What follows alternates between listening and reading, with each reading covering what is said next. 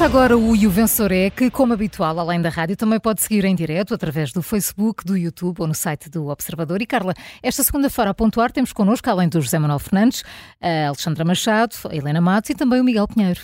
E esta manhã olhamos para o calendário de Marcelo e para a estrutura que veio substituir o CEF, mas a semana começa com um artigo de Cavaco Silva eh, que fala da armadilha das contas certas. Vamos olhar uh, também para, para esse artigo e para uh, uma intervenção, Miguel, que contrasta com outros silêncios. Será isso?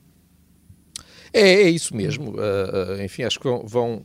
Vamos falar aqui sobre o conteúdo do artigo. Eu Sim. agora queria só assinalar que existe artigo de Cavaco Silva, saiu de casa e, e, foi, e foi ao Congresso uh, do, do, PSD em Almada e agora decidiu perder algum tempo a, a escrever um artigo uh, uh, sobre a atualidade política, porque, enfim, havendo eleições antecipadas, entende seguramente que deve dar a sua opinião e explicar às pessoas que tendencialmente poderão votar no PSD porque é que o devem fazer. E realmente há um, há, há um silêncio de dois ex-líderes que me deixa uh, perplexo. Uh, Rui Rio é um deles, uh, enfim, Rui Rio penso que apreciou e gostou muito quando em dezembro de 2021 Luís Montenegro, que tinha sido seu adversário em eleições internas, saiu de casa e foi a um congresso apoiá-lo. Foi dizer ao 39 Congresso do PSD, foi dizer a Rui Rio: uh, olha, tem um partido todo consigo, vai em frente, Portugal precisa de nós, Portugal precisa de si. Foi isto que Luís Montenegro foi dizer ao, ao palco. E nessa altura. Uh, Rui Rio adorou, não é? Claro, sentiu que precisava ter o apoio de todos para as eleições que aí vinham. E agora, enfim, não, não estou a ver grande coisa. E Passos Coelho também não estou, não estou a perceber. Não sei se, se Passos Coelho interiorizou esta, esta ideia de que deve ser um ermita político, uh, refugiado a algures na ilha de Elba, à espera de um regresso, mas enfim, uh, ele está aqui no, no mundo, uh, não tem nada a dizer. Eu não sei se Passos se chateou com Montenegro ou não, não sei se são amigos ou não, não sei se gostam um do outro ou não. Mas isto não é uh, o Big Brother, em que as pessoas estão ali a falar das suas relações pessoais, isto é política. Uh, Passos Coelho não tem nada a dizer uh, sobre as eleições que aí vêm, não tem nada a dizer aos potenciais eleitores do PSD.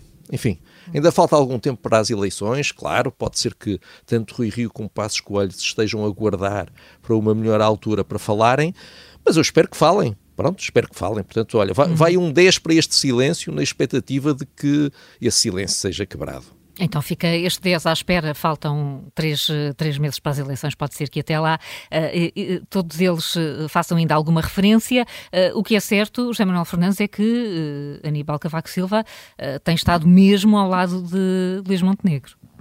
E agora também com este tem, artigo. Tem, tem, claramente, e tem claramente, e este artigo, enfim, podemos discutir alguns detalhes, mas é um artigo muito curioso, indo um pouco ao seu conteúdo, porque começa citando, eh, enfim, manuais de finanças públicas, uhum.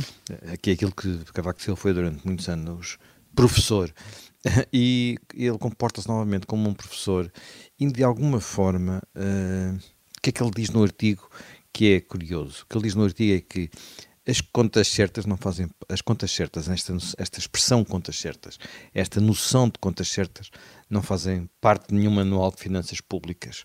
Uh, o equilíbrio orçamental é uma das condições para ter boas finanças públicas mas não um fim em si mesmo, o que é, o que é, o que é verdade, mas eh, em Portugal tornou-se um fim em si mesmo por causa do que aconteceu durante, a, enfim, durante as várias crises que tivemos, particularmente durante a última com a chamada da, da, da Troika. Agora, Uh, ele aproveita depois para dizer é, é, que se olharmos apenas para uma linha do orçamento, que é a linha final, a conta, a soma, digamos, perdemos o fio à meada de tudo o resto que são as políticas públicas. E desse ponto de vista, eu acho que ele põe o debate no sítio certo, não é? Ele, ele, percebeu algo que é o PS. Uh, eh, em 2015, quando António Costa julgava que tinha uma passadeira vermelha para chegar ao poder e perdeu as eleições, teve que fazer a geringonça, uh, percebeu nessa altura, entendeu nessa altura que os portugueses tinham ficado, de facto, vacinados contra eh, déficits orçamentais e, e despesismo.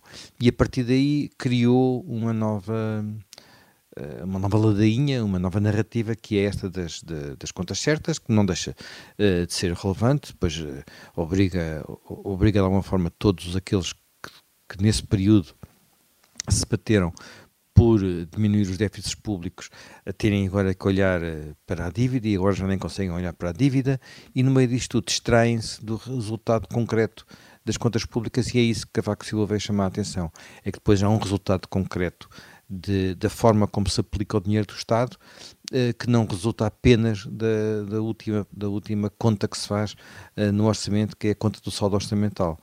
E, portanto, aí temos as políticas de habitação, as políticas de educação, as políticas de saúde, as políticas de justiça e por aí adiante.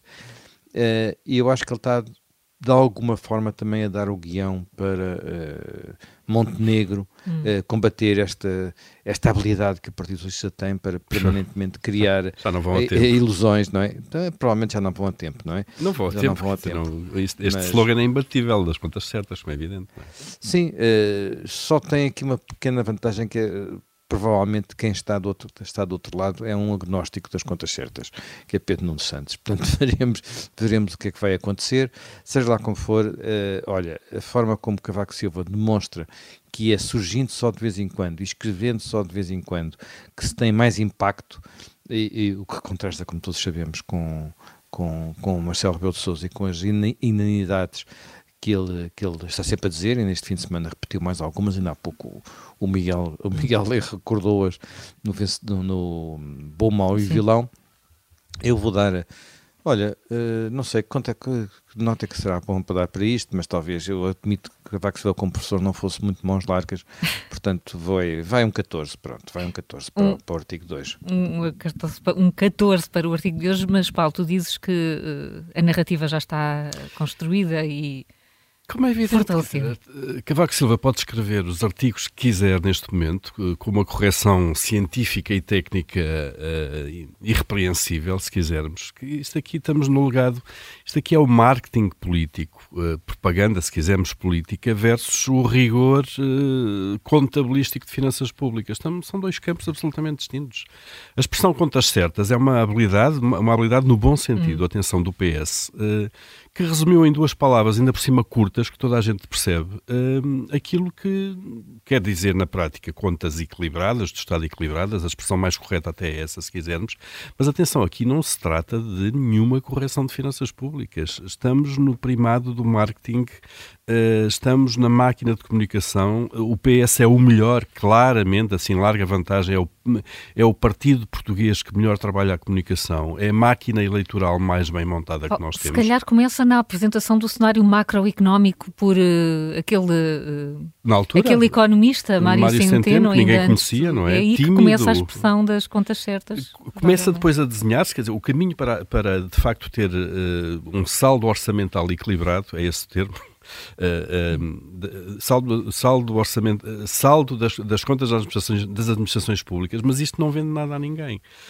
Um, e, e, pode vir agora ao PS, imaginem falar do saldo primário ajustado das medidas temporárias não recorrentes. Quem é que, quem é que percebe depois estas coisas se entrarmos no detalhe? Eu percebo perfeitamente o ponto de Cavaco Silva, mas é, é, é tarde, uh, ponto um, uh, e isto é só mais um, é só mais um, uma coisa boa de comunicação que o PS fez. podemos depois discutir, de facto, se o termo é mais correto ou não. Não, não é. Contas certas significa que 2 mais 2 é igual a 4, isto são contas certas. Mas as contas podem estar certas uh, com um déficit orçamental de 10% também.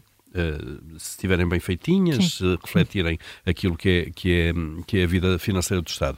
E, portanto, mas uh, tal como o PS cunhou nos últimos dois ou três anos a expressão contas certas, e apropriou-se dela, é o partido das contas certas. Já se tinha apropriado antes a expressão, apropriado isto é, tinha cunhado a expressão antes virar a página da austeridade. Começou por aí, vamos virar a página da austeridade. Uh, quantas vezes, dezenas, centenas de vezes, nós não ouvimos isto António Costa? Uh, é, sempre a mesma, uh, é sempre a mesma expressão e é sempre repetida. Hum. Sempre, sempre, sempre. A TAP é estratégica. Outra, não interessa se é mais estratégica, menos estratégica, se podia ser privada, mantendo-se estratégica na mesma. TAP é estratégica. Uhum. Salvar o SNS. Quantas vezes é que este governo, ou este ciclo de governação, não salvou o SNS? Até o ponto em que estamos. Mas eles continuam a dizer que salvaram o SNS e vamos salvar o SNS e salvamos o SNS e por aí fora. Os cortes da Troika, que são sempre imputados a, a, a passo escolho, quando os maiores em termos uh, salariais uh, e de pensões foram feitos ainda pelo governo de, de José Sócrates uh, Teixeira dos Santos, com os PECs, exatamente, portanto, antes da Troika até. E o PS é muito hábil nisto. O PSD tem que fazer pela vida nestas coisas. Quer dizer, fazer política, sobretudo quando está na oposição, é comunicar, sobretudo. Quando se está no poder é governar também, já agora, não é? Mas também é comunicar. O PS sempre foi muito hábil na comunicação. E eu acho que este alerta ou esta armadilha que Cavaco Silva agora, uh, no fundo, uh, apresenta, uh, é uma armadilha, se quisermos, não. É, é comunicação política. É o, é o PS a cunhar expressões que lhe são favoráveis, como é evidente, e que ficam e que são fáceis de entender. Mensagens simples, num país com elevados níveis de iliteracia económica e financeira, entram como faca na, na manteiga no verão. Mas também aqui o Miguel Pinheiro, no dia uh, 4 de dezembro, no Bom, no Mau e do Vilão, eh, também podia ter usado esta, esta frase de Cavaco Silva para dizer que estamos na escola, não é? Contas certas é um conceito que não existe. Também não vamos tão longe, obviamente, toda a gente sabe que é um conceito que, que a economia não existe por, por claro, si só. Claro, naquele rigor, mas nisso não interessa nada Além nesta discussão. Disso, é? neste, neste artigo de opinião de Cavaco Silva, um, diz que, não, que no debate orçamental não se falou de, de, dos serviços públicos e de quão mal eles estão. Bem, não se, se há coisa, coisa que não claro. se tem falado é sobre os serviços SNS, públicos claro. uh, e, e, e quão mal eles estão e como estão a ser prejudicados precisamente por causa desta uh, política de contas certas. E também não nos podemos esquecer que foi Cavaco Silva que deu posse a um governo que a quem pediu, uh, a António Costa que deu lugar à geringonça, a quem pediu, e, e eu fui, enfim, recuperar um bocadinho o discurso, disciplina orçamental, um, para que uh, Portugal saia rapidamente na altura. Estávamos em, em, déficit, em processamento por déficits excessivos, mas foi Cavaco Silva que pediu a António Costa que Portugal saísse rapidamente dos procedimentos por déficit excessivo, reduza o rácio da dívida e alcance o objetivo de médio prazo fixado para o déficit estrutural. Portanto, Cavaco Silva também não pode dizer que agora as contas certas uh, saíram assim da cartola como um coelho que ninguém estava, uh, estava certo estava a prevenir. Claramente, tu tens razão quando se diz que contas certas é um slogan que, é, não, não existe nem tem que existir. Mas que é como tudo. O PS é? criou, mas Cavaco e Silva também. Claro, ele, claro. Quer dizer, as contas certas não, não vêm de hoje, não é? Sem dúvida, não, não vêm de hoje. São de, agora, eu acho que há outro significado de, de, desta presença mediática de Cavaco Silva, que esteve no Congresso do PSD há poucos dias há e agora. Semana há uma semana e agora escreve este artigo. Uh, é raro nos últimos anos ele ter uh, uma intervenção pública tão, tão assídua que eu acho que o sinal aqui é de facto uh, um sinal de preocupação, como é evidente, para o PSD e para, e, e para a direita, sobretudo para o PSD. José Manuel dizia que isto era quase uma espécie de guião que é guião e é, um, é um, é toque-rebate, de alguma maneira. Hum. Eu acho que, enfim, vai-se vai olhando para as sondagens no contexto do, do país, dos serviços públicos, do SNS, do problema judicial, se quisermos, que envolveu, que levou à queda do governo, provavelmente todos eles esperariam que o PSD tivesse disparado nas, nas sondagens, coisa que não aconteceu. Portanto, há aqui também um efeito de toque a rebate e de preocupação por parte de Cavaco Silva, acho. É o guru do marketing. Sem dúvida.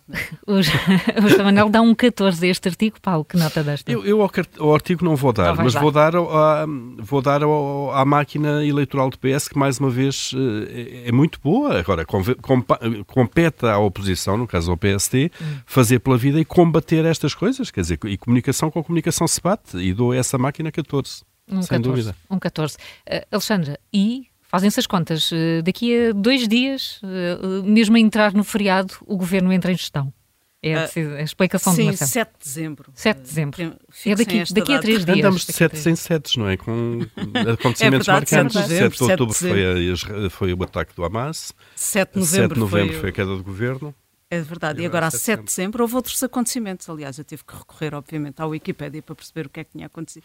Tirando Pearl Harbor, que toda a gente acho que se lembra que aconteceu a 7 de dezembro, mas tive que recorrer a alguns outros, uh, alguns outros uh, eventos uh, para, para, para perceber o que é que tinha acontecido a 7 de dezembro. E digo-vos que foi quando o astrónomo dinamarquês Ole Homer fez uma descoberta ao acaso que vai ajudar depois a explicar a velocidade da luz. Portanto, e, e nestes tempos que corremos, acho que estamos todos a viver à velocidade da luz.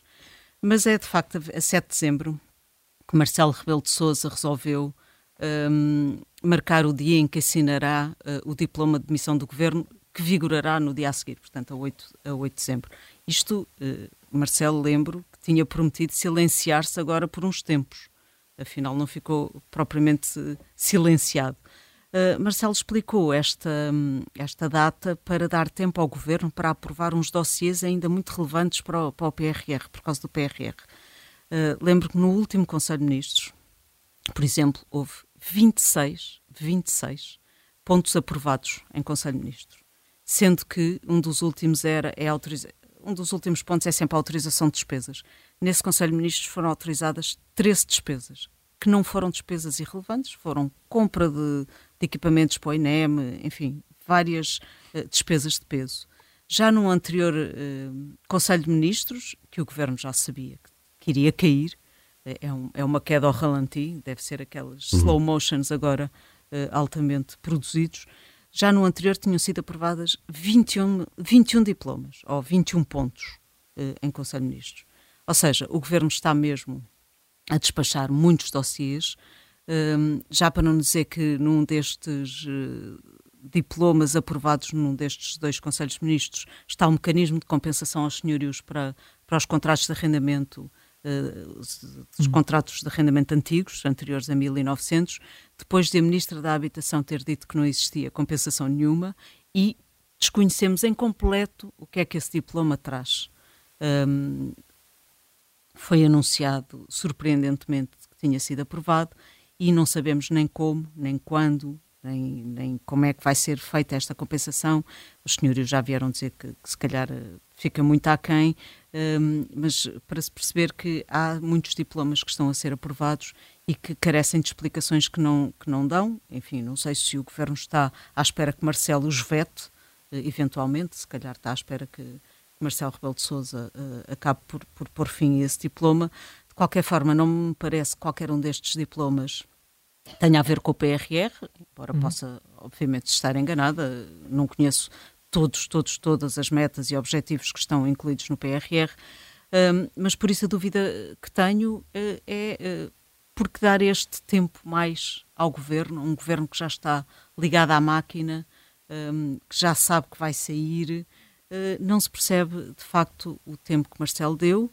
Um, também já não tinha percebido porque é que tinha marcado suas eleições para março. Claro. Pronto, e agora uh, estamos em contínuo um, uh, eh, a prolongar uh, claramente este, este VAR, está a descontar todos os minutos que pode, mas para ver, vamos ver quantos golos é que são marcados fora do tempo regulamentar, mas temo que isto se prolongue demasiado e que estejamos a prolongar demasiado ligar este governo hum, demasiado tempo deste, à máquina. Governo. Nada disso faz sentido. Claro. A tua nota vai para o Presidente, portanto, Alexandre. Vai para o Presidente e vai Sim. 7, porque é o dia 7 de dezembro, para fixarmos o 7 de dezembro. Mais um 7, mais um 7 aqui. Helena, e no meio disto tudo o Governo também teve tempo de substituir o CEF pela AIMA, a Agência para a Integração, Migrações e Asilo. Isso merece-te uma nota? Olha, uh, esse é um processo muito longo. Uh, não se percebe porque é que o CEF foi, foi extinto.